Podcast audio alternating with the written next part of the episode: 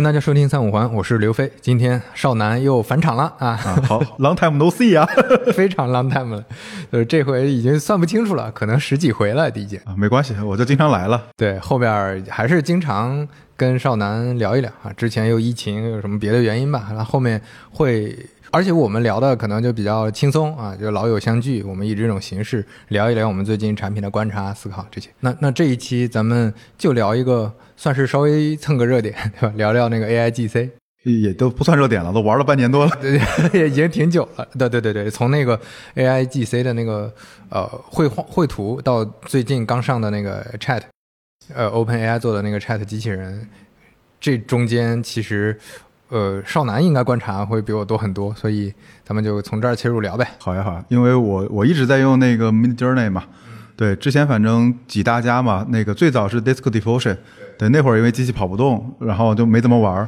对，后来就开始用那个 Mid Journey，后来是那个 DALL-E、DALL-E Two，然后再加上可能 Stable Diffusion，都全部走了一圈，反正基本上都走了一圈，最终就是沉迷 Mid Journey 不能自拔。对，就他设计的，呃，就可可能得跟大家，如果不是特别熟悉的，得得说一下，刚才说的这些，就其实他们背后都有一些呃相同的算法。最后你刚才提到这个名字，其实已经产品化了，就大家可以直接用它去做一些事情了，就有的产品化程度高一点。就 Made Journey 它是非常特殊的一个，可以跟大家讲一讲。其实刚才讲了报了一一串菜名，对吧？其实大家简单理解，你可以理解为这是几种引擎。如果你打过游戏，你就知道，比如说可能像那个魔兽，对吧？魔兽世界有自己的一套引擎，然后可能比如说你玩 DOTA，DOTA 是另外一套引擎。所以呢，一个游戏一般分两部分。一块是说引擎是什么样的，它用来解决最底层的东西，像刚才飞哥讲的，它底层的算法啊、逻辑和设计理念差不多，有相同也有差异的地方。但另一层就是产品应用，你拿这个引擎能做出来什么？嗯，它的包包括用户界面，对吧？它最后应用到到底是绘画领域还是文字领域？对，嗯，那 Mid Journey 这个单独跟大家说一说吧。呃，就是你沉迷，一方面是因为它效果好，但是它效果好背后还不是因为它算法好，而是因为其实它提供了一个很好的能力，让大家去快速学学习和掌握怎么使用那个提示词，对吧？这这一块是很不一样的。对，所以这是可能刚才报菜名报的比较快，再单独解释一下。对，所以可能如果你没有用过 AI 画图，我稍微讲讲这个过程是什么样的。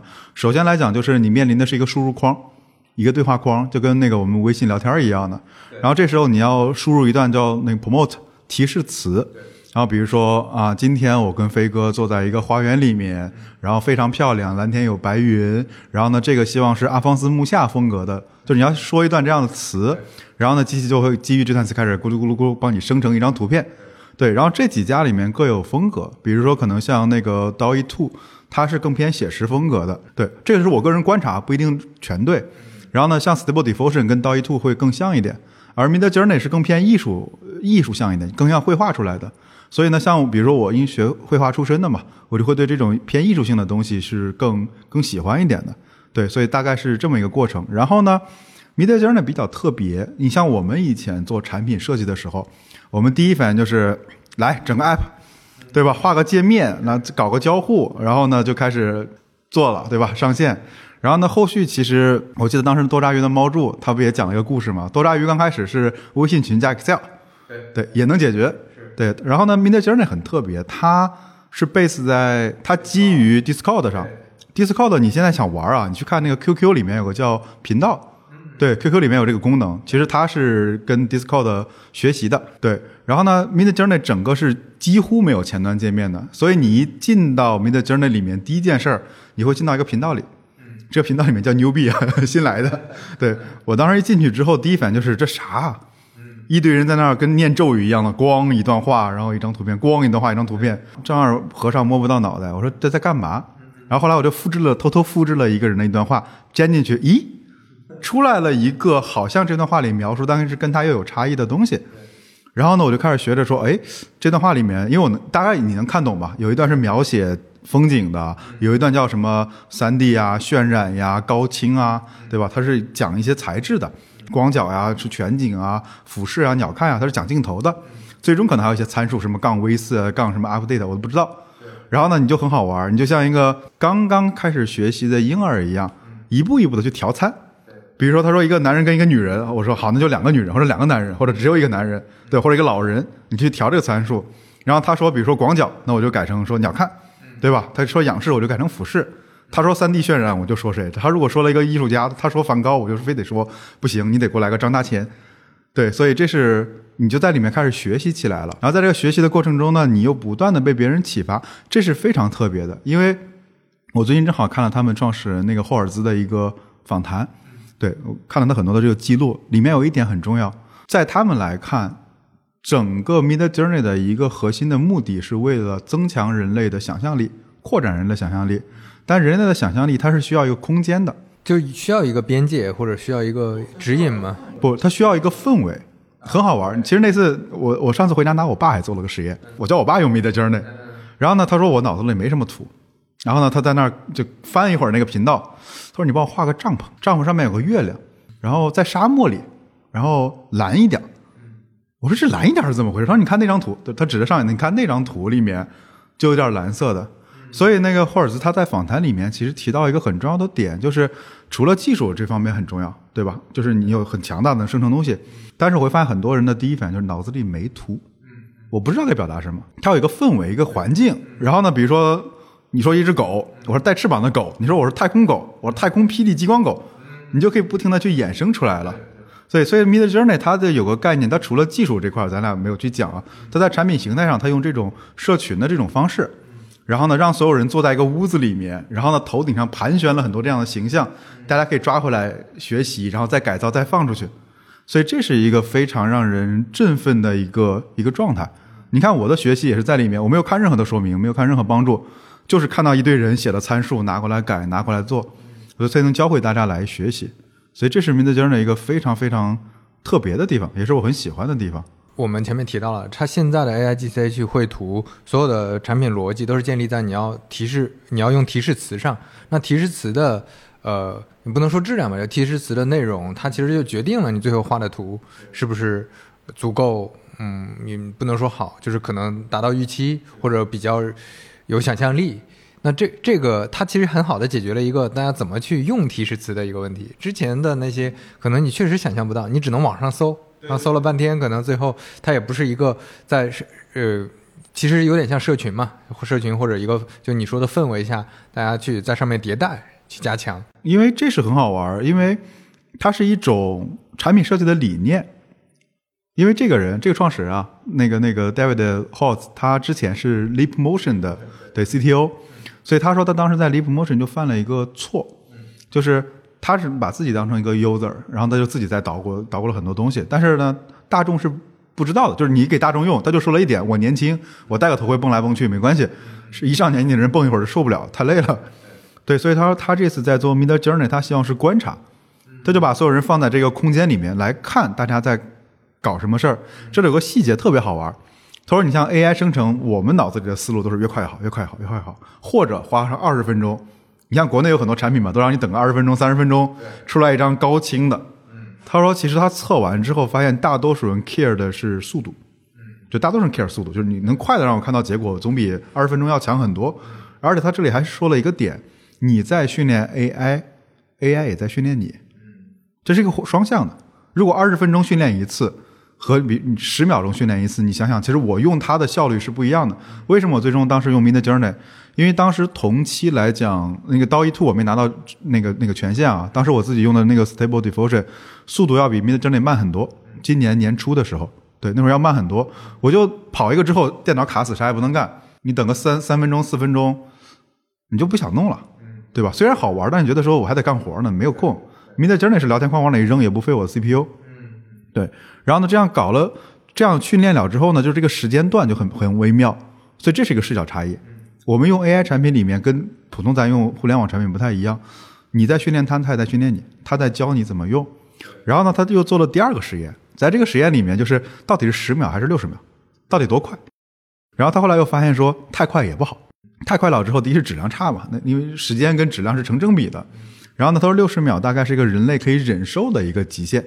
就说哎，差不多。然后在这个过程中，人们会因为六十秒也算快，你不会离开这个环境，你会在那看说，哎，一点一点出现，你会知道哦，开始出现了，有一种期待感。另一个就是上下文翻一翻啊，他在说这个，他在说，哎，我等会儿我要说一个这个，我经常就有这种感觉，哇，这个人他太有创意了。你像所有人都在画那种彩色绘画的时候，他突然来个黑白画，你说哇太有创意了，我要搞个。这个时间正好就准备下一张。对，特别妙。所以说他们最后就选择了说，我就在六十秒左右的这个区间内去不断的优化质量。所以这是一个很重要的这种取舍。对，所以你看，它整个在产品设计里面，除了那种最底层我讲不出来的这种技术细节外，其实还有很多这种用户的体验上的这个考量。所以它的点就是说，我先给你一个很酷的东西，我不下不下任何的判断，就不是说一定要往写实，我没有任何判断，然后我就丢一堆很牛逼、很酷的东西给你，我看大家怎么玩。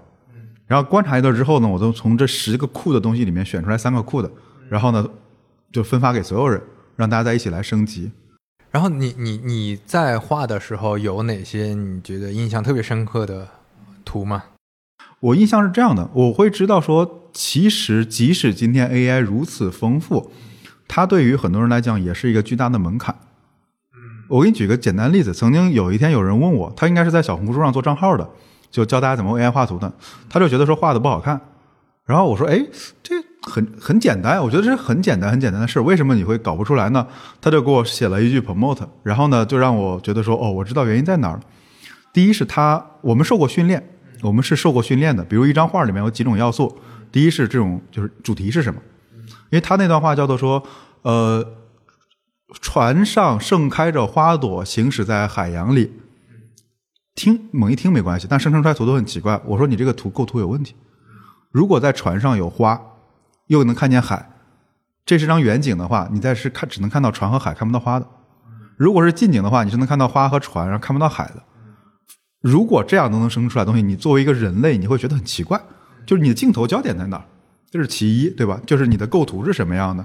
第二点就是说，在这个构图里面，比如说他是完全不懂这种俯平视、俯视、仰视这种视角是什么样的。好，这是第二个。第三是光，白天晚上什么光雾还是什么这种光线，因为你只要你做过三 D 软件，你就知道，一个是模型，一个是这种材质，一个就是打光，光是什么样的。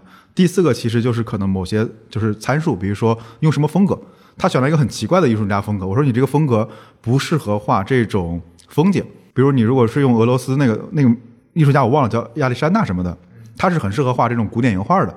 对你非得让这些画古典油画的人去给你画一那种极简极简的这种包豪斯建筑，你弄死他吧。对，所以我觉得说，哎，就在这一刻你会发现，就在米德金那里面，我能看到就是很多人他还是不会画画，即使给你这个技术，你还是不会。然后另一方面，就有些人的想象力真的是太爆棚了。我我用米德金那，我大概。刚开始的时候可能兴奋了一个多月，然后第二个月就有点萎，就是我脑子里空了。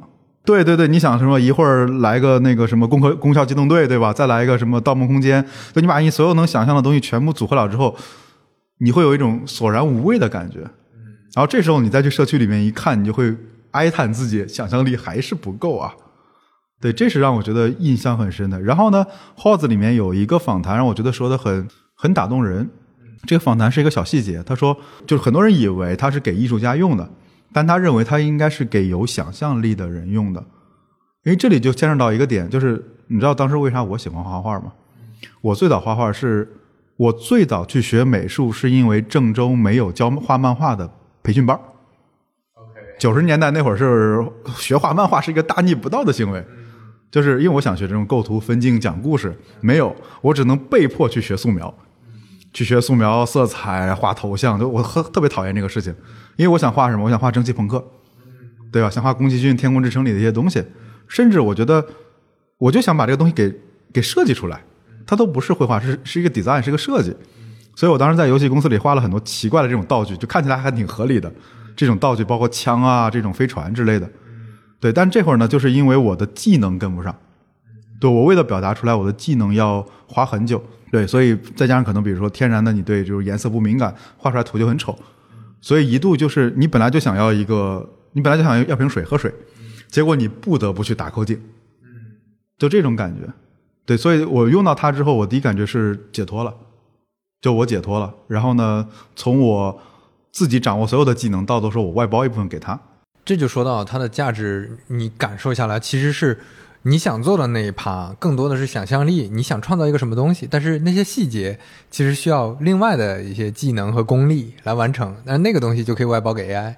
对，或者说得到那，我当然也想得到那个东西了，我也想得到那种画的很厉害，那二十年吧，对，就是苦练二十年这种感觉。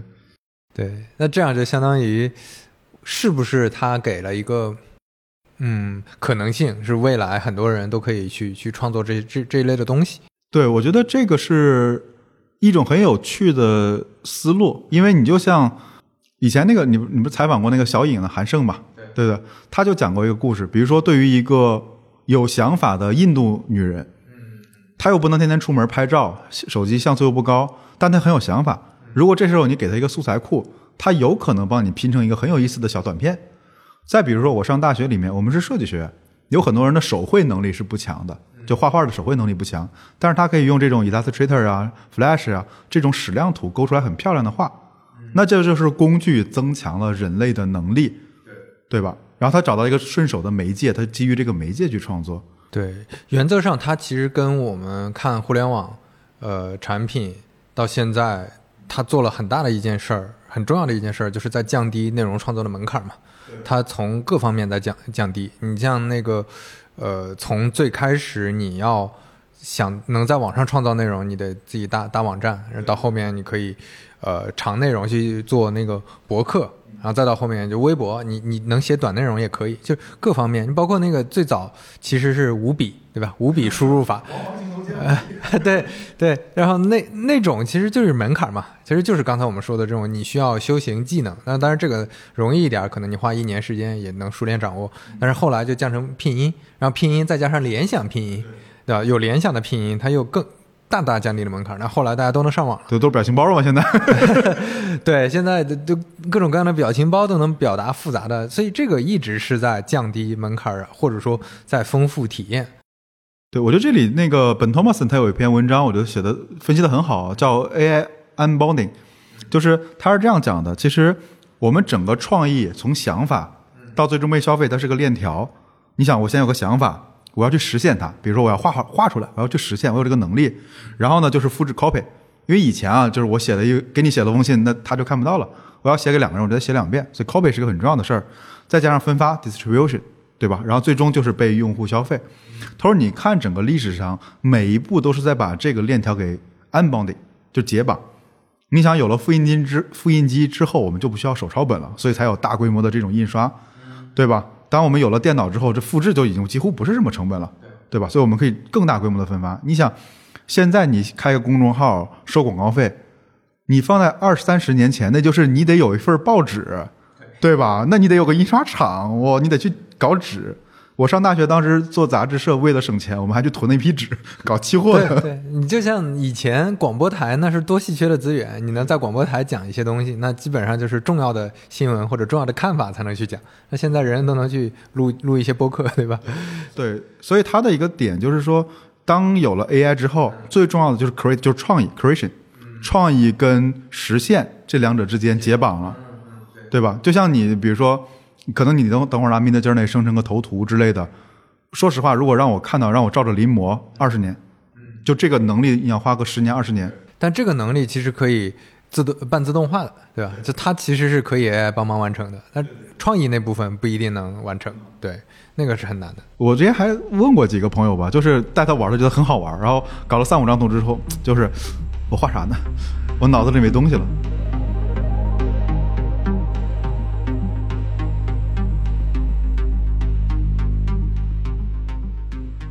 A I G C 相关的场景，它它应该是能满足什么样的场景，能解决什么样的问题？其实你刚才也说到了挺重要的一点，就类似我我我刚才就联想到了，我估计你你肯定也想过，就像日本那些知名的漫画家，他其实从那个很小就可能都得练习练习十年二十年，他的分镜啊，他的笔法，他画出来的人物形象才足够丰富立体好。那但是未来可能是这个可以一定程度外包给 AI。那我画，甚至画一些分镜，画一些这个呃人物打斗，画一些人物的设定。其实现在应该就有画那个画像或者人物设定的这种方式嘛。所以其实这个就可以外包出去。那你很年轻，你有想象力，你有创造力，你也可以讲故事，你也可以画东西。这个可能是现在 AI 能能帮助大家的。就它它并不只是玩具，就是一方面它现在也没到能够真的创造，呃，就像大家看电影里的人工智能一样创造那些东西。那另外一方面，它也不是完全是玩具或者游戏，而是其实还是工具。对啊，说到底，我觉得这事儿可能换个角度来看，就是我们或者这样说，就是比如明天飞哥咱要印这个行业，对吧？咱要进去了，咱做点啥，对吧？就能从几个角度做。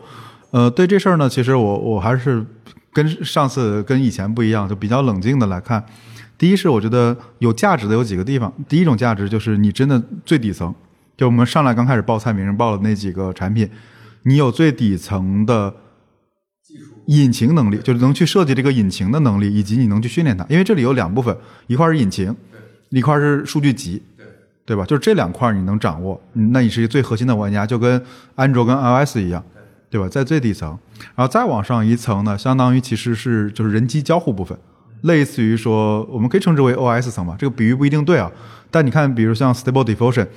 它给的前端界面就几乎很很拉胯了，就跟当年安卓一样嘛。所以你需要有米 UI 啊，你需要有这种各种就各种 UI 什么去包装一套。对，然后再往上一层的话，它需要有一些应用，就到具体的应用层里面，比如说可能真的是生成图片的，像最近很火的那种生成二次元，对对对，头像有一个场景，对吧？还有一种就是像我看到比较具有实用价值的，就是生成 3D 材质，比如木头啊、石头啊这种东西就可以直接生成了，因为 3D 贴膜里面是需要的。对应用层，然后再往上一层，其实还有一个叫 marketplace，就是你你生成这些东西，这么多东西，你你干嘛？你是要 trade，你要交易的，否则的话它是没有价价值的。所以最上面一层会不会出现这种就是类似于雇佣这种 AI 艺术家的这种 marketplace？所以它是一层一层一层去的。所以今天来看的话，就是你要在哪一层去参与？对，然后这里面其实我不是很看好的是。这种社区，就这种社区，因为社区到最后的结果，它是一个中间的过程。你看，国内很多创业者在做这种类似于绘画社区嘛，生呃交流，就基于 AI，然后你生成 AI 完之后，你又成为一个社区嘛。但这里其实你要去拷问一个事情：第一，引擎是你的吗？对，或者围绕着这个引擎，你能做多少的优化？对，然后呢，如果没有这方面的优化，它就会变成说我以经营和运营为主。好，那你运营了一堆人在这边生产了一堆插画，它的价值是什么？嗯，它没有商业化的一个落落点，对吧？对，或者我觉得说社区太模糊了。比如我刚才给你讲那个三 D 的那个东西，其实如果我觉得现在你没有技术介入到 AIGC 的最底层这块去，那还有一个领域就是你去做垂类。对你刚才说的头像是一种嘛，对吧？还有一种就是说生成三 D 图像，叫 Polygon.com 好像是，对，它就是生成这种材质球。木头的什么布纹的什么这种皮肤的，有了这个之后呢，就是我我愿意买，因为我做模型我确实需要它，我就可以在这个具体的场景花钱。所以，但而这时候我又是这个局里面的一个 player 一个玩家，对对，所以我觉得这是一种切入的手段吧。怎么说？提供了一种可能性，一种很大范围的可能性。大家需要在里面拆场景，就你不能只有一个，哎，大家来玩儿啊，生成各种各样的图片，而而是要找场景。其实我觉得二次元头像确实是个挺有意思的，大家很容易学习和那个去找到自己落地场景。反正这个头像，我大不了我就用自己的微信头像、小红书头像，对吧？也可以用。但是，呃，如果说就像之前 Made Journey 这种，它生成插画的，它其实。场景是相对小一些的，就大部分人是为了说，哎，我来验证一下，我来看看热闹，AI 到底能做到什么程度啊？这个漂亮好看。那接下来呢？就它没有接下来，对于很多人来说，呃，然后包括刚才说的那个三 D 材质那个，它接下来是有东西的。二次元头像这个，我我我我不确定，它现在很多人是看热闹来的，那最后它能不能让大家觉得说这是做头像的一个很核心的，或者说很主流的一个做法？我我我也觉得没有那么乐观。所以未来可能还还还会有各种各样工具场景出现，那个我是乐观的。对我这个，我觉得是这样。你看它一层一层嘛，你最下面那一层是很稳定的。比如现在有了三家四家，现在反正没有看到第第二十五家，对吧？就它还是比较稳定的。再往上一层，这种人机交互的话，就有些像 Midjourney 自己封闭的做完了，像 Stable Diffusion 就有人在帮他做二次、三次的这种再包装，比如你可以本地跑呀，或者说一些更简单的界面。对吧？甚至国内有很多人做的就是类似于汉化加上一些快捷指令吧。中国人熟悉的也就是那些艺术家，你就先用，对吧？然后简化一些门槛。对，我觉得这是，但是再往上的应用层，竞争就会非常激烈了。那如果你选择进到这个赛道里面去的话，那你就想想，就是赶紧融钱吧，对，弹药充足一点。对，但是其实刚才说到呃你说的 OS 这个或者说体验这一层的，我感觉它好像也没有太太高的壁垒或者说门槛儿。嗯，我听下来好像想象不到它有一个很很强的闭环，就除非它还是得跟场景关联起来。我没答案，但是这里面我觉得有两个观察吧。我觉得第一个观察是在上一个时代，当年其实安卓的做 ROM，你说有什么壁垒吗？Day One 第一天来讲，已经安卓放在那儿了，对吧？那你像国内有几个，当时我记得叫什么 CY 什么 ROM，我忘了名字了，对吧？有一个叫 MIUI，就是很典型的，当时有 XUI 有一堆，但是呢，最终其实我当时看小米的历史里面就有一段，就是 MIUI 里面最核心的第一是桌面，就人都要漂亮，所以它是最漂亮的 MIUI。我当时刷 MIUI 就是因为漂亮。第二个就是它把这种九宫格拨号短，就是拨号短信通讯录，它把这几个最核心的应用给做了，所以才开始慢慢慢慢积累核心用户。然后呢，它相当于就是先把上层做完，再来去优化底层嘛。你刚才举的这个例子，其实我就在想，它最后可能还是需要闭环嘛，就它最后落到肯定要落到手机上。就我只做 ROM，到后面是快速就被淘汰了。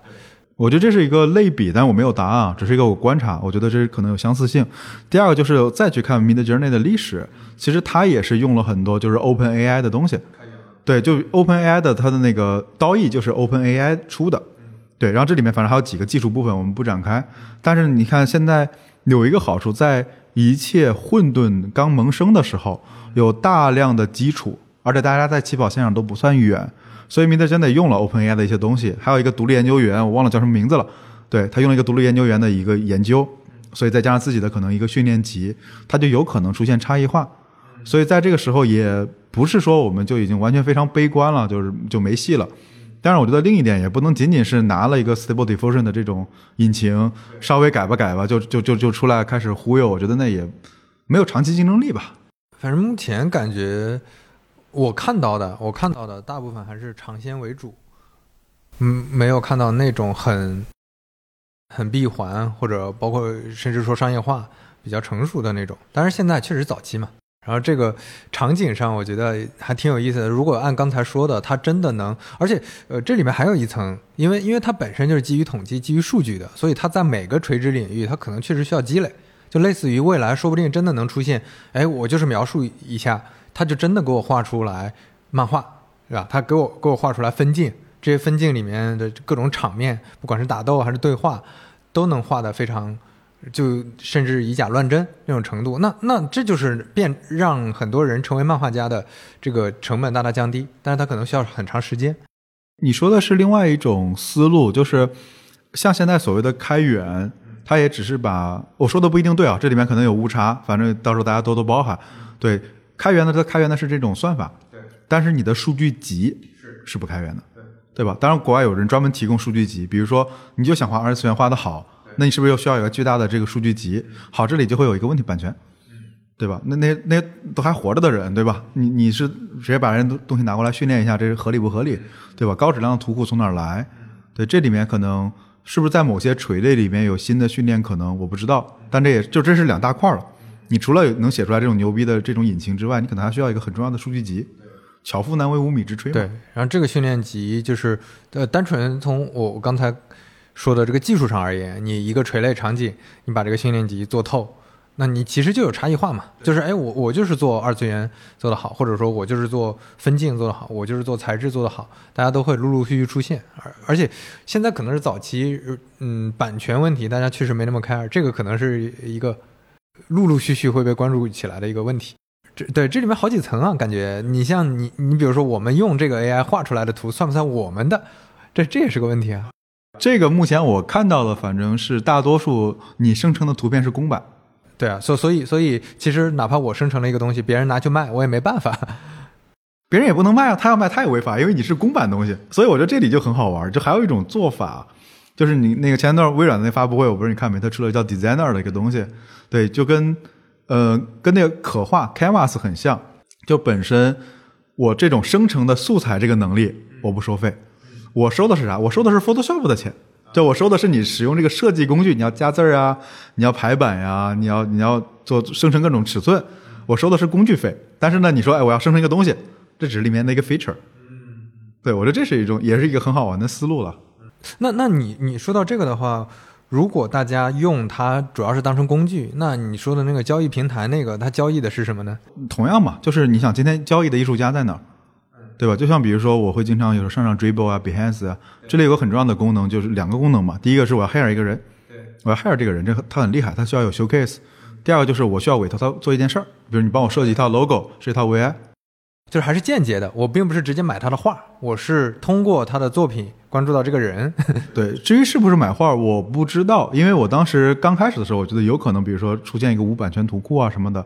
但是后来我仔细研究了一下他们的法律条款，发现不太行，因为这里面都是公版的，所以它就会导向刚才说的两个分支。第一个分支是你卖的是这种工具，比如找到这张图很好看，但是我要裁剪或者编辑一下，我卖工具。第二种就是说我要找到这个人，让他帮我定向的生成一些东西。对吧？那可能这两个是往 marketplace 演进的，不构成任何投资和创业建议。对，只是在推演。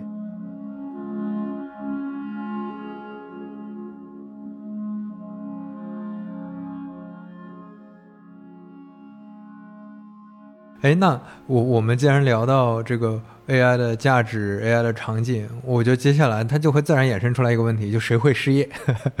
就是这个是还是挺。对很多人挺关心的一个一个问题，就是不是？其实这个问题在五六年前那那阵儿不是 AI 很火嘛？就 AI 很火的时候，很多人就在在讲了，包括我记得李开复教授也提过嘛，就未来可能关于那些重复性工作的，可能迟早会被淘汰。那现在我们已经看到了很多挺震惊的这种插画，或者呃，哪怕说 AI GC 的一些文本，甚至视频，这些都能替代掉一些人工机械的劳动。就是不是可见的未来那十年二十年，有很多人会因为这个事业。我我觉得我先说一点积极的东西，然后再说一下可能残酷的现实。积极的东西来讲，就是这也是也是那个访谈 Mid Journey 那个访谈里面那个 Horst 说的一点，我很认同。就是他说 AI 是水，水有没有危险？一定有危险，水会把你淹死，对吧？但是真正人类的进步，一定是说我们跟水一起相处，所以你能划船，能游泳，能建大坝。对吧？能让它生成各种，就是能生成各种氢和氧的这些东西，所以我们必须去驾驭它。就就跟蒸汽机出现的时候，很多工人失业嘛，有点类似。对对对，对我觉得这个历史是不可逆的。就你去与其跟他 argue 去争辩这些事儿，没没没用，对吧？我觉得这是，但是反过来讲，它也，尤其是刚开始的时候，它没有那么复杂。你想想，我们可能十几年前刚拿着 iPhone 的时候，非常非真的是非常非常简单，简单到它连多任务都没有。就那会儿你开始去学习这个东西。发展到今天，我觉得你是能接受的，但如果上来你就是抵触，你想今天再去我们去学一个 iPhone 从零开始去看人机交互指南，太累了。嗯，可能总结下来，你的观点是，呃，如果你是跟这个相关的，比如说你就是从事插画的，或者你是从事创意工作的吧，就可能得关注一下这块了。就哪些哪些工作你是会被替代掉的？你就像当时我们刚开始学设计的时候，就有两个流派，有一个流派就是坚决不用电脑。他就喜欢用手，没关系，OK。但是呢，大多数资质一般的人都会被淘汰掉，对吧？那就像再比如说，我们可能当时用的那个 PS 开始画画的，有手绘板的人画的，就是有些人能驯服手手绘板，有些人就驯服不了。那有手绘板的人效率就会比画油画的高。当然，今天的油画依旧有它的这种欣赏价值，但是呢，你用数字绘画效率更高。再比如说，后来就会有人瞧不起我们当时有个概念叫 Mad Painting。就比如《指环王》最后那个梭伦之眼，它的整个背景是画出来的，不是三 D 建模，也不是照片但是它它混合了很多照片再拿 PS 改一改啊，手画一画，效果就会很好。所以呢，当时就是画画又分两个流派，有一个流派就是我从零生画，另一个流派就是我拿很多照片先 P P P 改改改调调色，对吧？然后最后我再对对对，后面会被前者鄙视，但后来会发现说那效果确实好。然后再往后，大家会觉得说还有人先三 D 建个模。拉个白膜，拉完白膜之后呢，在上面再画画，然后呢，前两个人又瞧不起这第三个，说对，但是呢，whatever 不重要。就后来发现工具还是，就是你利用这个工具，刚开始会被鄙视，但后来就发现这个高效率还是挺重要的。一是效率提高，二是它能创造出来前人所没有的东西。比如说你普通人来讲，你的透视结构不会有那么好，你就是会画错，你或者你画不了特别复杂的东西。建模之后就就是就是准确，它不会出错的，它的透视一定是对的，对吧？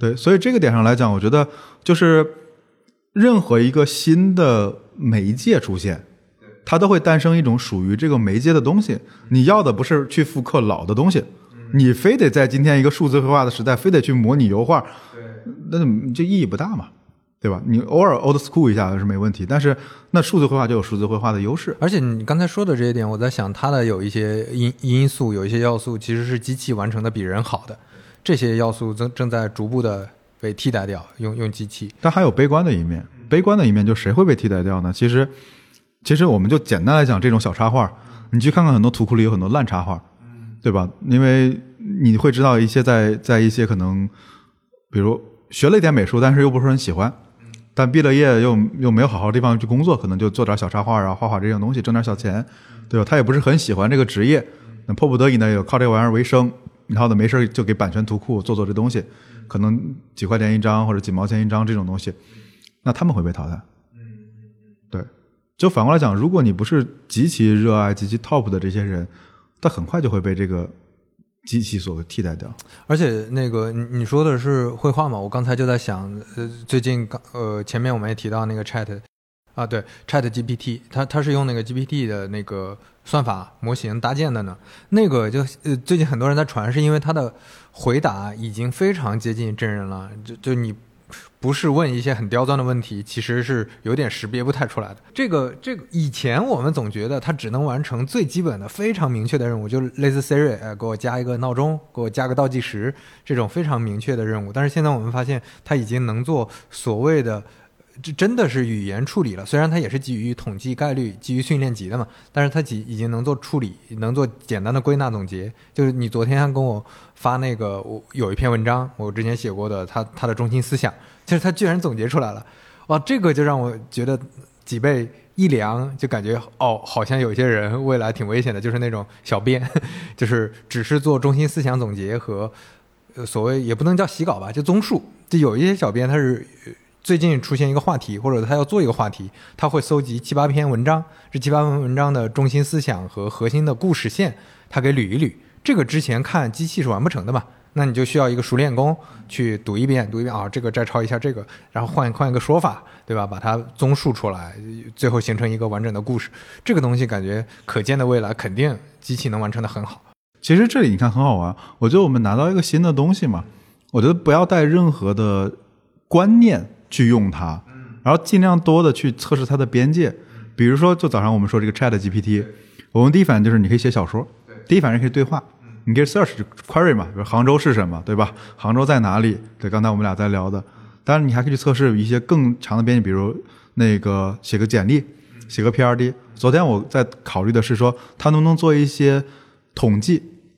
刚才我说的，就四大名著里面到底有多少人物？全世界最多的一本小说里写过的人物有多少个？巴黎圣母院嘛，一千多个人。对，就它可以做很多的这种统计和 query。然后今天早上我还看到有人说可以去改代码。就我有个需求，然后呢，甚至我昨天发现说它能解决我一个问题。我在 Excel 里，我我老是忘那个参数。Excel 里面不是有 sum 参数嘛？我就说我想要把这些数字怎么怎么样，告诉我 Excel 参数，它就告诉我了。对，所以这里面就是它一定会有一个适合它的这种媒介和它的表现形式，而根本不是我们常用的那些东西。嗯，对，我们带着旧世界的习惯来摸这个新的东西，对，你会觉得各种不舒服，但可能它就是新的媒介，就是新的东西。嗯，怎么说呢？我我觉得就像你说的，很多时候是想象不到的，它就它就这样了，它就是能能实现一些我们意想不到的场景。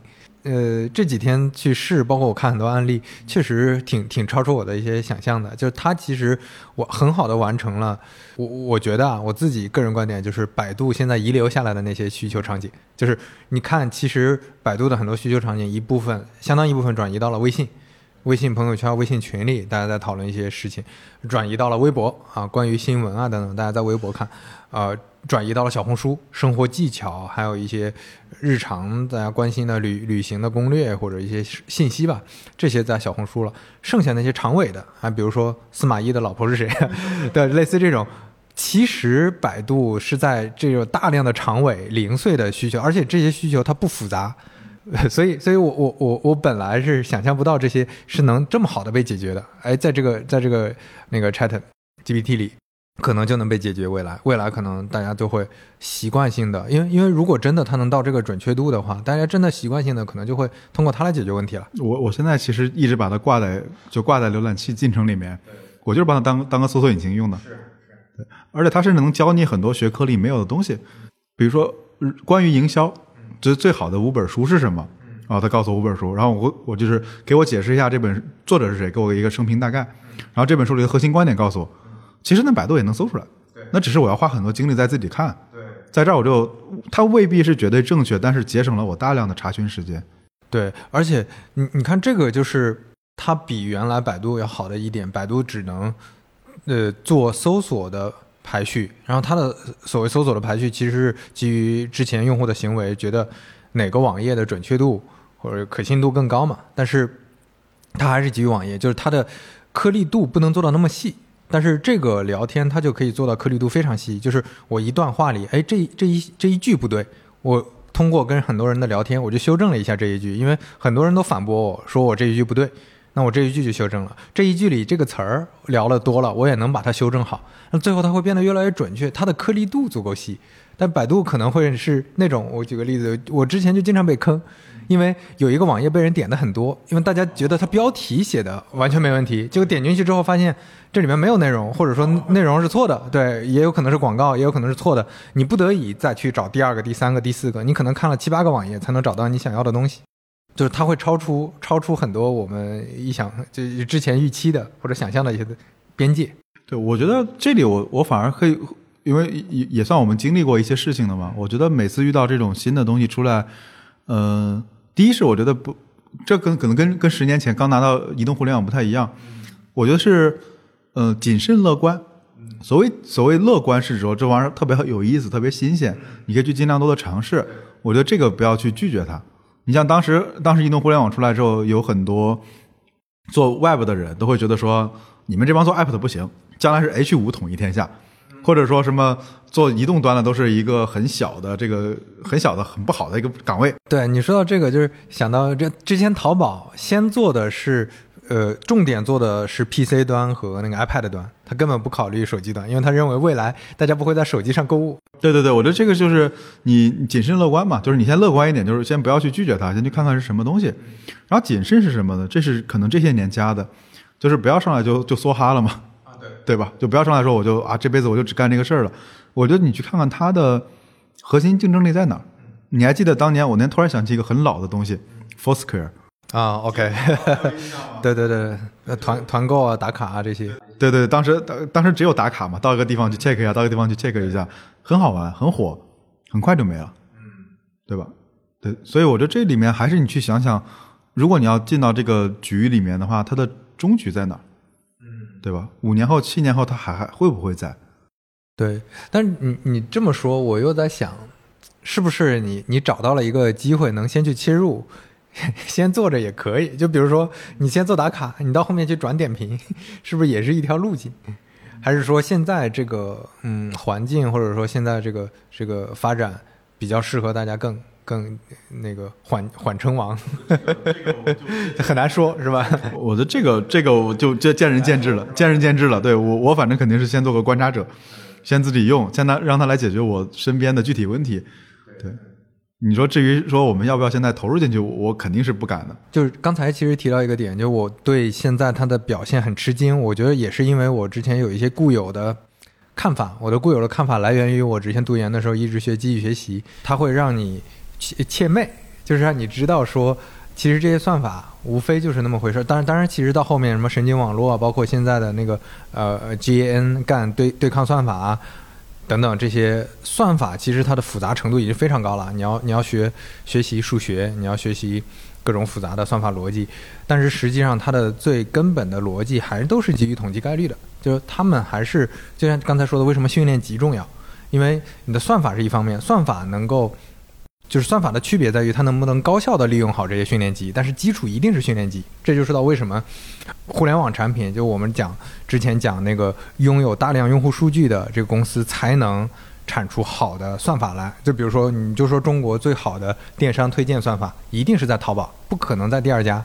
那是因为它有最多的用户行为数据，就是它推了之后，用户已经在实际使用了，这些就是实实际真实最真实的训练集，它不是标注出来的。之前大量的训练集都是标注出来的嘛？那这些训练集基于这些训练集做统计，这是它的算法的基础。不管后来多复杂的算法，就包括现在的算法，为什么它能画出来各种各样的图？那也是因为它学习了大量的过去的画。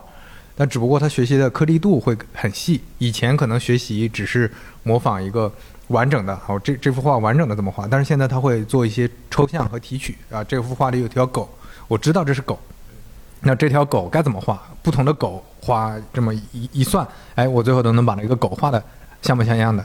但是他还是基于统计，就包括现在我们就用的那个 Chat。GPT 它其实也是聊天，用大量的语义数据总总结出来。它其实没有思考，它只是把之前的那个所有人的问答、所有的资料整合到一块儿，它能给你搜到的。它其实本质还是一个搜搜索和统计的过程。对，我觉得你说这个非常重要，就是 AIGC 它本身不是在生成，它是一个 query 一个查询，它无非是说你能调整的参数很多，并且以自然语言的方式来。就如果你用过 Stable Diffusion。你就会发现它里面有个东西叫 seeds，就是你同样一段一段语言，它会生成不一样的东西嘛。但实际上它最终有一个 seeds 参数，如果这段语言加上这个 seeds，你就永远能找到一模一样一张图。也就是说，如果你看过刘慈欣的一篇文章叫《诗云》，诗歌的诗云云，然后呢，就是说人类历史上所有的诗歌其实已经存在，只是你能不能把它给检索出来。也就是今天你生成的所有图片早就在计算机里存好了。对吧？他花了时间，只是在从那个空间里面把它给取出来，所以我觉得这是理解整个 AIGC 的一个重点。然后前两天呢，产品陈思路上我还推了一篇文章，是那个特斯拉的那个人工智能高级总监，他们英文名字我又不会念，对我我到时候那个 show notes 你可以放放上这篇文章。他有个思路，我觉得很棒。我在这里两点：第一的看他的观点，第二呢看他怎么去理解这件事儿。他最早他去复原了当年。端到端的神经网络训练，一九八九年的一个模型，有一篇论文，他在拿今天所有的技术去复刻这个训练，看看发生了什么事儿。他当时里面那个训练集的数据啊，只有七千多个，才七千七千多个，连八千都不到，以及一千个神经元。然后呢，用当时的那个服务器练了三天，错误率是百分之四。啊，OK，然后呢，他用今天的这个方法去改变了，就是今天的这个方法，他改了一些模型。要加大数据集，改一些参数，但是整体来讲没有脱离框架。然后呢，他把错误率降到了百分之一点二五，从四点多降到一点二五。然后呢，他用嗯 M 一的 Mac 训练了三十秒，就完成了当时那那个训练。对，然后他的第一个，我觉得这是一个观点，叫做说，如果你能通过忠实的推导当时的那个过程，然后公平的去改进它，就是你不要机械降神，你用一套完全不一样的东西，你就能得到一个今天的现状和未来是什么样的。因为那已经隔了三十三年嘛，你再推未来三十三年是什么样的？所以呢，他有一些思考，就是，呃，我直接说结论了，对，咱也不要讲过程了。他觉得说，呃，未来啊，到五五年左右，就是整个的神经网络的原理跟今天差不多。嗯你就像今天咱用 iPhone 跟十年前也差不多，对吧？只不过说我们今天的训练集和模型就看起来像是个笑话。就跟当时说啊，他才几千个这种这个训练集和一千个神经元，对对吧？然后呢，他说，人们很快就可以在个人设备上进行去训练。其实今天 iPhone 上就有大量的这种本地神经网络上的事情，对吧？以及说，我们今天的模型并不优，通过我们的一些调整和优化，就能极高的提高效率。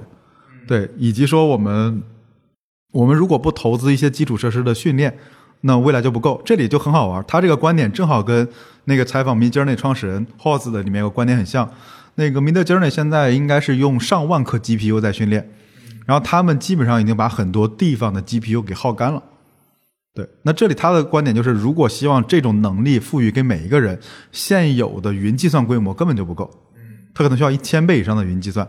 那这里的问题就是，软件增长可以很快，你光一千万人涌进来，这是很快的。但你的云云基础的云计算的设施跟不上，芯片跟不上，那这里就会出现两个事儿，要么是出现了一种新的芯片设计思路，它整个让你的上云和计算能力是极大加强的。第二种就是没有，那就意味着说谁能先垄断这个能力，它垄断的就是算力了。而以前你，我不知道你的观点啊，我觉得早些年我觉得算力好像并不稀缺。你感觉好像云服务器是可以无限来的，因为我们传统的计算方式确实不好。但你一旦上了这种就神经网络这个训练，那就立马那种芯片就吃紧了，所以它会出现一种叫云供应链紧张的问题。对我觉得跟他这个点就正好是，正好是呼应了嘛。那两个人其实也没啥交集的，对，是挺有意思的。因为你你知道我之前那个做机器学习就是做 NLP 嘛，自然语言处理。自然语言处理的最早的核心的逻辑，呃，也不叫核心，就两个路径，就是两个叫什么？就是革命道路是不一样的。一个道路是说我通过分析语义。其实你如果放到绘画里，有可能就是我先构图，哎，我这个构图应该怎么样？哪个地方应该出现一个物体？这个物体叫什么？它叫什么的时候，它应该长什么样？这是一种分析方法，就跟语言一样，这个语言应该先有主语、谓语、宾语。然后它们之间逻辑应该怎么样？每一个词儿可能出现在那儿，用这种东西分析语义，这是一条道路。这个就是呃，其实是往那个理解的那种对自然语言理解那块儿。然后另一条路是统计概率的，统计概率就是我不管什么意思，我就把东西扔进去，机器就给我背，就疯狂的背，然后告诉我对，告诉我就通过计算它的相似度，最后算出来一个概率。这个概率就相当于是，就比如说我做翻译的时候，这个词儿翻译成另一个词儿，那接下来这个词儿再翻译成哪个词儿？出现的概率更大，在历史上所有人翻译过的历史上，就跟画画一样，就当当这个狗有一只耳朵之后，另一只耳朵跟它长得像的概率，那肯定是更大。那它应该画到什么位置？哪个概率更大？他不关心这是不是耳朵，所以这这个就是很有意思的两条道路。而这个道路在什么时候发生了改变？应该是我记得零三年吧，好像差不多零三年的时候，Google 开始参与。IBM 啊，最早是 IBM 用语义那个在做的，然后但是你看，这就是刚才你说的训练集，早期的训练集有多弱，是因为那个时候怎么怎么做的？就是导师这学校里招募一百个志愿者，这一百个志愿者标一下数据，那这能标多少？没没多少的。但是谷歌有全世界所有的网站，这些网站信息总结出来的这些数据，然后它有强大的服务器算力，然后它第一次参加这个机器翻译的这个算法比拼。就超过了第二名十几个点，接近二十个点。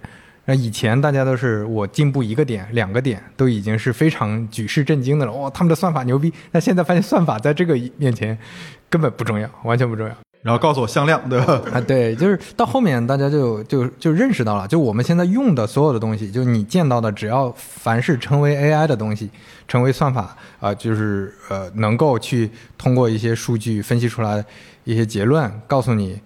一个一个结论的这些所有的东西，其实都是基于统计概率的。对这这是现在的一个现状。我觉得这是很好玩。然后，然后再说回来，刚才你讲那个，我特别有印象，就是在那个阿尔法 Go，当时打败李世石之后，我我忘了没过多久吧，然后那个 Google Translate 就用了那个阿尔法 Go 的那个能力，然后整个翻译质量上了一个等档次。就现在我看英文跟早年用 Google 翻译那个是不是差别太多了？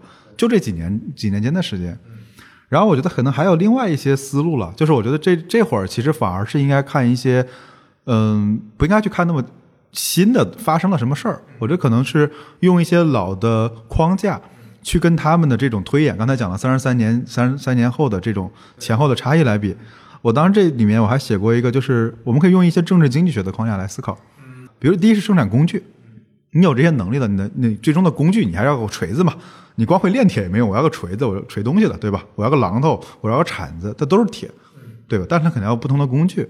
那第二个就是生产要素到底在交换什么，对吧？然后呢，第三个就是谁消费，怎么消费，对。所以我觉得这里我我我看到几个很好玩，比如说第一种刚才讲的就是开源和非开源之间的竞争是什么，对吧？比如像可能有人是开放 API 的，比如像那个 DOE，我是说我给你 API，你调我接口，Midjourney 是没免谈。对吧？Stable Diffusion 是说我我把整个那个这个这都完全开源了，对，那到底会怎么样呢？就像 iOS 跟安卓，到最后会发生什么结果？你可以去思考，我没答案，但可以去思考。对，然后呢，如果你利用开源产品进行二次改造，那你的竞争力在哪？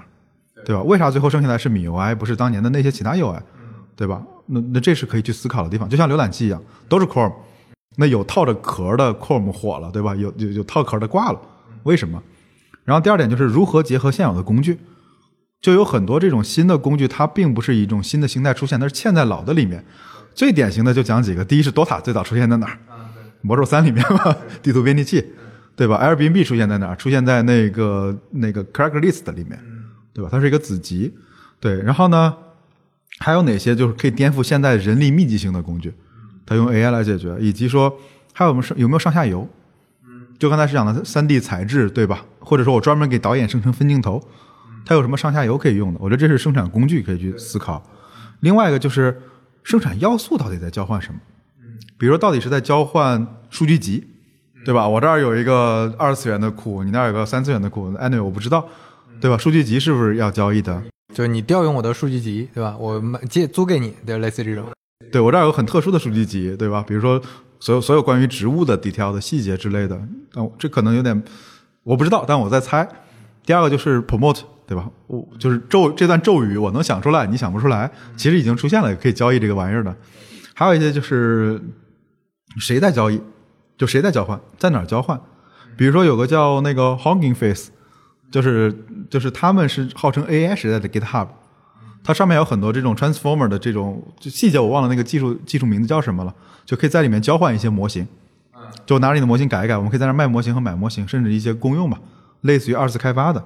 对，再比如说像那个 Promote Space 是交换这种就是你的这种关键词的。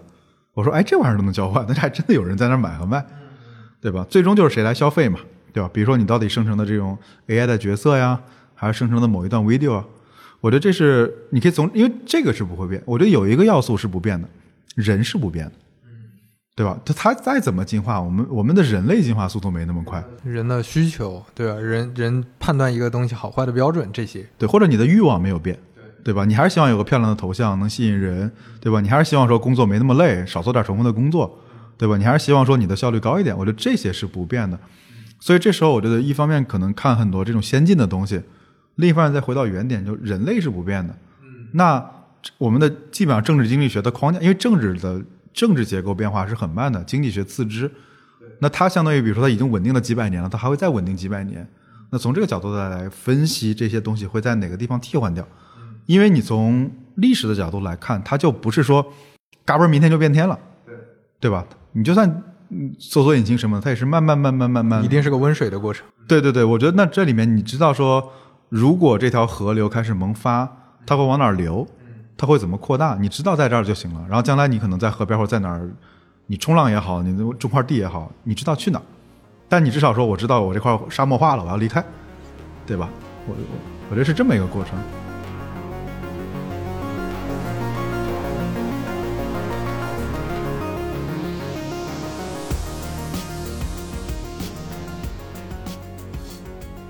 看历史，历史上发生什么，就每一个阶段，其实我我们眼见的，我们经历的，包括听众里大部分人经其实经历过这些年的巨变。我们很多时候还是在拼命的往前看，就问别人说，前面有什么？就 Web 三、元宇宙，它们意味着什么？AI、GC 意味着什么？其实可以往后看看，去类比和去找找找找那里面的规律和就那些不变的逻辑吧，就类似像互联网到底来了之后改变了什么？哪些会就沙漠化了？哪些变得更更呃那个雨后春笋出出现了一些东西，对吧？那移动互联网又改变了什么？然后移动支付又改变了什么？就每一个要素它它代表的这些东西到底是什么？对，因为这里面就是科技是进化，你看越应用层进化越快，越理论层进化越慢，对吧？然后呢，从整个来看，其实人类的整个政体进化是最慢的，对吧？然后在政体下的人人们的行为，就是它是变化真的是没那么快的，对。所以其实你看，今天比如说我奶奶都可以拿个 iPad 在那玩儿，她在玩啥呢？打麻将，国粹，对吧？对，这玩意儿就没有，它没有变，它只是说可能换了个媒体，换了个形式。对，但它就是哎，很快就能学会了。但当年你让他用 Windows 打麻将，那别想，碰都不会碰，这鼠标都摸不过来。对，所以我觉得这里确实在历史里有很多答案，我们可以去看看历史。而且像刚才讲的，就是这个我们怎么去看一些，虽然 paper 我不一定都能看懂，我是，但我有一个基础的思路，就在某些领域里面有一些节点性的这种论文或者节点性的这种关键性的变化，你要先找到它。然后找到它了之后呢，我我是理解，除了大量的基本上这种数学公式啥我搞不定之外，总有人能拿普通的大白话给你讲清楚的，对吧？那按费曼的话说，我总能给你给小学生讲清楚这个原子是什么，对吧？对，所以你总能去理解它。然后当你把这几个节点性、枢纽性的东西理解了之后，你就相当于手里有了一个大致的框架。再出来任何新的东西，你就知道说，哦，这个新的东西在哪。否则会出现一种情况，就是你一睁眼就发现疯掉了，一天两三百个新应用出来，我挨着摸一遍试一遍，你的精力是吃不消的。对，你看现在其实我也没有说一天到晚都在跟这些新的东西，跟不上的，它变化太快了。但是你大概知道说，OK，有一个分析框架是什么样的，对我预期说我的关注点在哪儿，这个地方出现新的，我一定会去用一下。我觉得这可能是让人心里更安稳的一种思路吧。就是保持你的好奇心和对这些信息的关注，但是，嗯，不见得说每天要全部投入进去，因为因为总有新的东西出来，全部投入你是吃不消的精力。我觉得是建立自己理解一个事情的框架是什么样的。对，就像比如说，你你你前一段 Web 三很火，对吧？你要看的是什么？是那个比特币的白皮书，对吧？以太坊的白皮书，你需要把这些基础概念给理清楚，什么是？什么是上链，对吧？什么是侧链？这些东西到底是什么概念？NFT 到底是指什么？先把基础的概念理理清楚，你再来看，他发了一千个币也好，一万个币也好，不重要，对吧？因为你知道原理是什么样了。就结构性的框架里面，可能就包包含你每次看一个课题的时候，它固定的几个思路，比如说它最根本的一些逻辑在哪儿。比如说这这现在你就可能要看 AIGC 的底层的逻辑，先别看每个产品界面什么样，对吧？先看底层逻辑，然后再看看呃它的商业化和场景的机会在哪儿，跟自己的关系，就可能这几个点你慢慢的掌握了，总有经验了，后面就不会产生信息焦虑。就是每次再出来一个新东西，哎，又出来一个新产品，其实你套到框架里，发现哦，这个跟上一个其实类似，变天了，那那那就会产生恐慌。对对，但实际上会发现很多它的，呃，像刚才说嘛，它只是表表面上的差异化，它下面的差异化并没有那么夸张。就像你如果不去看这个基本的逻辑，可能以为说，哎，是不是现在已经开发出来强人工智能了？人工智能是不是能完成？所有事情了，那那其实这就得到了一个信息偏偏误了。对，对我觉得还很好玩。就在这次里面，就我跟 Light，我们俩还做了很多思想实验。对，就是我经常会，因为我是一个想法比较多的嘛，就是我会让就 Light 鞭打我的想法。怎么鞭打呢？就是比如说前一阵我就在想说，哎，我就是我说 A I G C 出来了，有很多这种生成图片很好玩，我们做个什么什么吧？你看我也会这样，对吧？然后呢，就开始说，我们哦，他就开始说，哎，我们做出来了，我来推演这东西，比如说我们做个社区吧。然后说 OK 社区 OK，但你看，比如历史上，比如 Behance 啊、Dribble 啊，对吧？包包括站酷啊这些这些社区，他们今天发展怎么样？发展的好不好？然后呢，它能在一个什么样的历史地位里面活下来？你发现说，哎，好像社区到最后没有一个特别明确，就会有一阵很开心，在这里面的人也很开心，对吧？我们都会在这儿觉得很爽，找到了很多伙伴。但是从商业化和生命周期的角度来讲，未必。对吧？未必是最优解。而你看，所有的社区到最后都会往，比如招聘，对吧？往招聘、往外包、往这方面、往资源库、素材库上面走。那你就会推演说，OK，这是一个阶段性的过程。那下一步是什么？对吧？你到底是说 promote 的这种交易呢？对吧？你是走交易，还是走招聘，还是走什么东西？所以你再往后推演，就是我觉得这是一个很好玩的思想实验。在今天，我觉得你没有不用那么着急去动手，而你多推也，因为到最后其实。一万个机会在你面前，你只能抓一个。这就这就说到我，我现在自己也会有一个框架。我觉得其实也是跟你交流多了，我我感觉你能能给我一些启发的。就是我们很多时候会陷入一个，就是我们作为用户或者我们作为一个呃外外在的一个那个那个第三者的视角去使用一个产品或者体验一个领域的时候，就觉得特别好，这个肯定能够做很大的事情，然后就贸然踏进去了。但是其实没有。搞清楚跟自己的关系，就是你是不是足够了解你，你在这里面做这件事儿有哪些优势，你之间的资源是不是能用得上，这个还挺重要的。我觉得还有另外一种，就是这个环境是什么样的，比如说你到底是在一个呃，尤其是像我们今天做可能 Flomo 什么这样的工具，前两天 Notion 不是上 AI 了吗？对吧？很多人就开始说，哎，你们为啥不做一个？我给你二十条建议，对吧？我觉得嗯，非常好，非常谢谢，但是。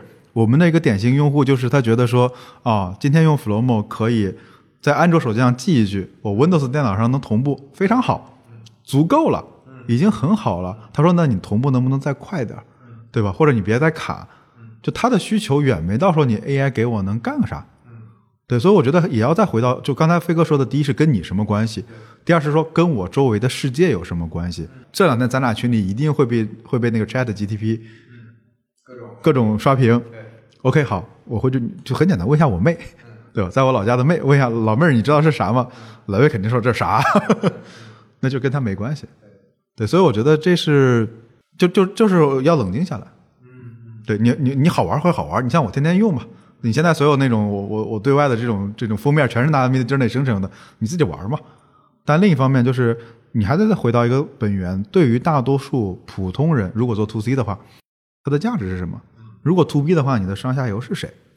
就这事儿如果想不清楚，我觉得别冲动吧。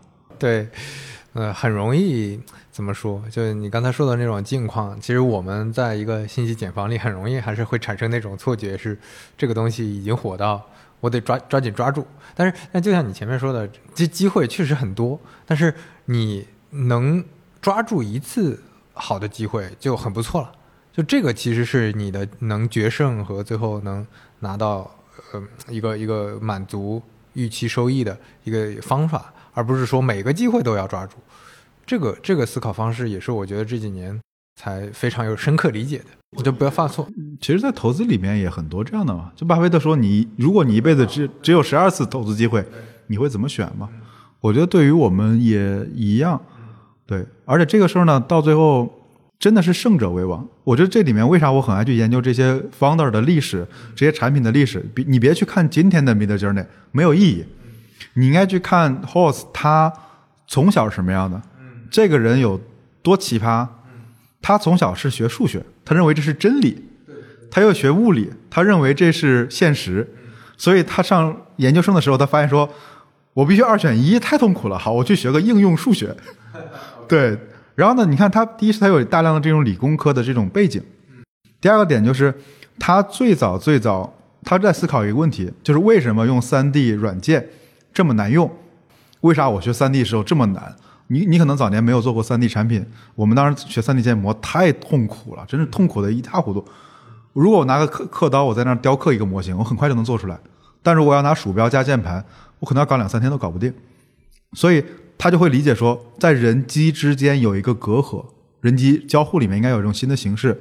所以他在这个地方做 Leap Motion 一扎下去，十来年就去了。然后呢，最终没做出来个啥，他犯了很多很多很多的错误。对，但这里面他也积累了很多，比如说人机交互的经验、设计经验，还有一些可能就是机器学习的这种经验。他在这个过程中学习到非常多，包括说怎么组团队、怎么经营一个生态市场。就他是有很长的这样足够厚的积累才出来的，说我要做一个这么小的东西，这个东西是什么？我把所有的失败的经验放在这儿。就如果你没有这么厚的一个历史去发酵，突然间你觉得说我三年前看到这个东西。然后呢，可能一个月之后我就要想做个 mock up，两个月之后我就要去融资，OK 吧？可能个别人是天才，但反正我不是这样的人。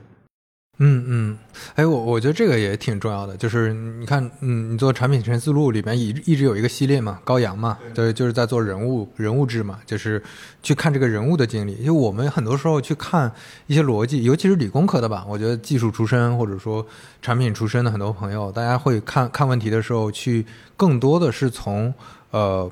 叫什么？就结果逻辑去看，就看它结果的逻辑是什么样，没有去看它的前面的呃各种路径逻辑。就路径逻辑和结果逻辑其实两码事儿。就你路径上的逻辑，这个人是什么样的人，他为什么在这个那个节点选选择做那个事儿？就因为我我最近做半打铁，我一直在看各种品牌的故事嘛，就非常深刻的一个印象就是，你你就感觉读完了，你就觉得这个事儿就该是他做，或者说。那些不该是他做的人也做了这个事儿，最后就没有在历史上幸存下来，或者说该是做的这个人没有那个机会和场景，他也最后不会做成这个事儿，就是就是该。你像耐克的创始人，他其实喜欢鞋，喜欢到非常夸张的程度。他从小就是运动员，他大学的时候跑那个体育比赛都是那个州里能排得上名次的。然后他在斯坦福读书的时候，他的教练又是美国最著名的一个田径教练之一。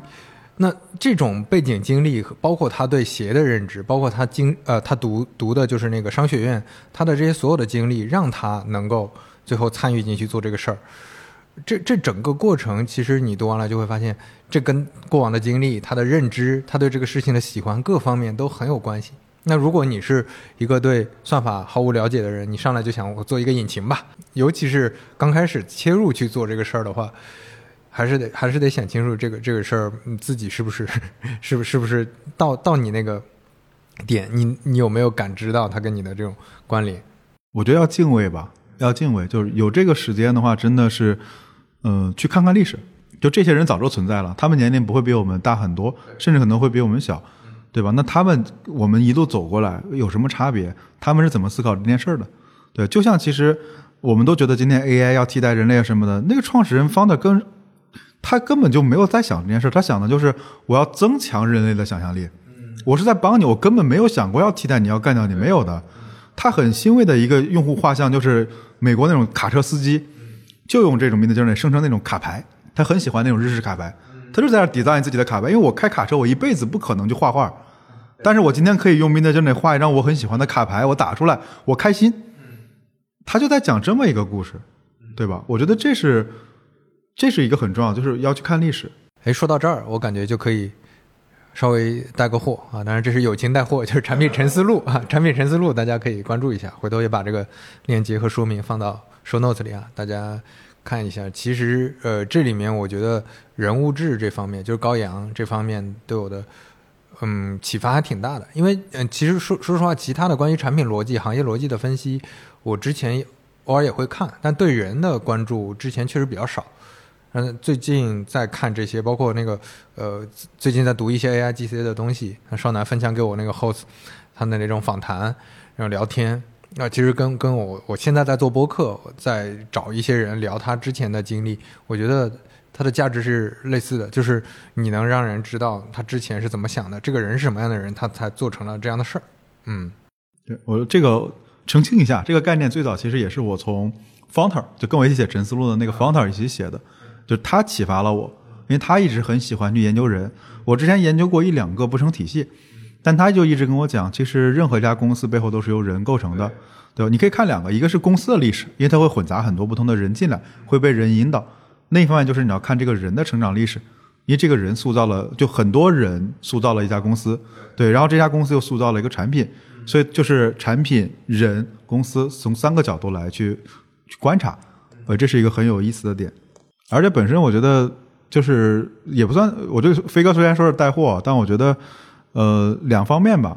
就这些年我写下来也有五年多了嘛，我觉得一方面它是一个，就如果你想自己去做一个这样的东西，我非常建议你收费。对，就是对对对，你做任何事要收费。第一是就是你会有人骂你，你做的不好会有人骂你，他会拿拿钱来投票。我觉得第二个点就是也是给你一个研究的动力。对，我会发现很多人就是。他到一定程度，他就不去研究新的东西了，就觉得说我已经很熟悉这个世界了，对。但这里面有这么一个有这么一个责任和约定，你要去履约，对。然后还有一个就是你自己在这个过程中，我就会发现还有一类人坚持不下来，就是他缺少一个问题啊，对你需要牵引着你走，对对对，就是很多人是会说都做过那种就是文文摘汇总嘛，近期读过的这种好文章什么的，但是那个东西都持续不了。因为你看，产品陈思路一直没有跳脱，就是产品这个大的框架，我们加了一些哲学，加了一些这种人物、个人效率，但它的底蕴还是说我们怎么去设计好一个产品。这这就是有点像之前跟那个潘乱我们直播的时候聊的那个母题嘛，就是你你当然母题一方面是你自己过往的经历来来讲和来引导的，还有一个就是你自己的主线。就你，你到底想后面几十年去解决一个什么问题，去发掘一个什么课题？呃，就这几年我也有更深刻的理解，就是需要更聚焦，或者说你你需要有一个引导，因为有的时候会觉你你会觉得那是个课题。比如说我之前就在想说，是不是所有事物背后的逻辑这是一个课题？但是你就发现这个太大了，太泛了，就是所所有东西背后都有逻辑。那你就说我们用的这个桌子，呃。它复杂一些，就是木头的榫卯结构，对，这就够你研究好几年的。就古代它怎么发展出来这种榫卯结构的？它这个建筑是怎么样的？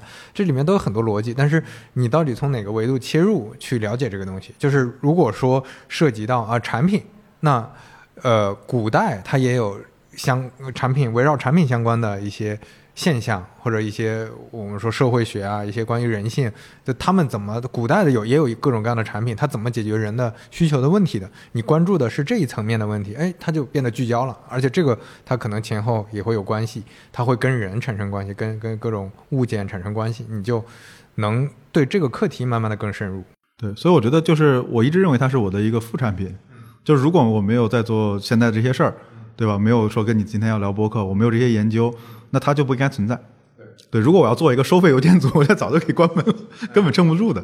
对，我觉得我还是想引用那个 Hoss 的一个观点或者一个一个东西来收尾。我这是很很积极的一个意向。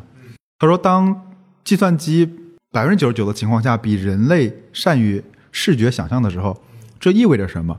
对吧？这意味着，这并不意味着我们要停止想象，对吧？比如汽车比人类快，对，难道我们就不要步行了吗？嗯，对吧？然后，当我们如果远距离运送大量的物品的时候，我们需要发动机，需要飞机、汽车，需要很多东西。所以今天来讲的话，那如果我们要去非常狂野的想象未来的时候，我们需要一个引擎，它就是这么一个引擎。那所以我们要做的一件事，不是说我用人体力去跟引擎比赛赛跑，而是如何驾驭这个引擎。我觉得这是一个非常积极的一个信号。就像你前面说的，如果他在某些方面做的比较好，比如说建模这方面，在在绘图的建模上，他他去做建模，那人把更多的精力放在其他更需要想象力和创造力的地方。对，所以请保护好你的好奇心，保护好你的想象力，经常收听三五环。对，好的，那今天我们就聊到这儿啊，我们回头再聊。好，拜拜。If you're a machine, what is your function? To know you.